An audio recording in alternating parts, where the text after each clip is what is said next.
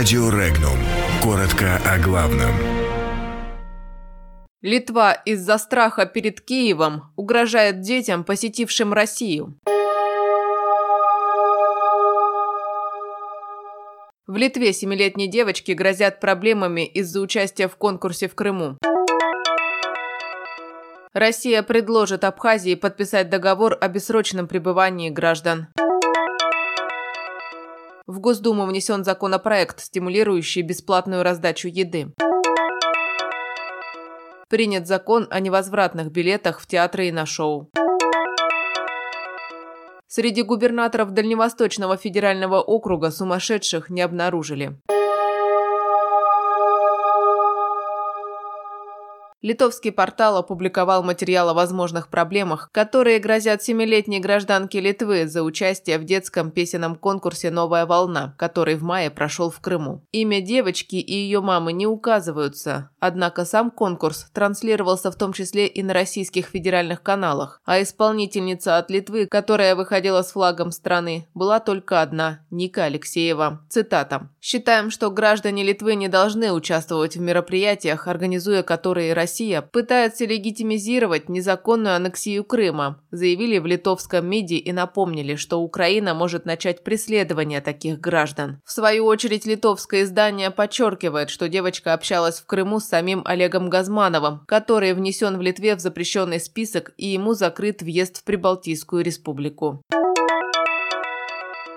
Россия в ближайшее время предложит Абхазии подписать протокол о бессрочном взаимном пребывании граждан, заявил замглавы МВД Игорь Зубов. Сейчас срок пребывания на территории стран не может превышать 90 суток, суммарно в период 180 дней. Депутат Госдумы Константин Затулин обратил внимание на то, что признание России, Южной Осетии и Абхазии произошло практически одновременно. Во многом правовая база совпадает, но действительно государства разные.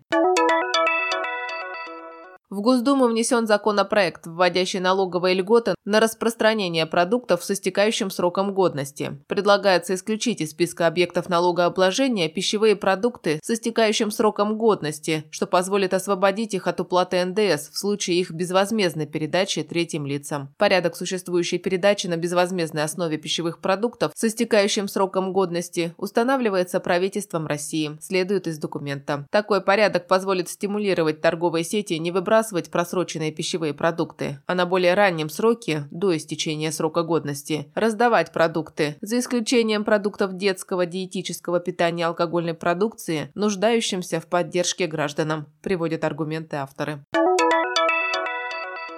Госдума в третьем чтении приняла закон, направленный на борьбу с билетной мафией. Парламентарии возвращают систему невозвратных билетов. Кроме того, прописывается право на так называемые именные билеты. Закон позволит защитить не только зрителей, но и театры, отметил спикер Госдумы Вячеслав Володин. Правительство России установит правила возвращения билетов, однако, чтобы получить деньги, зрителю придется документально подтвердить обстоятельства отказа – болезнь, смерть члена семьи или близкого родственника. Сейчас, согласно закону о защите прав потребителей учреждение культуры обязано вернуть всю стоимость билета независимо от того, когда билет возвращается продавцу. Однако практика, когда при возврате билета за три дня до мероприятия потребитель получал лишь часть уплаченной суммы, существовала до 2010 года.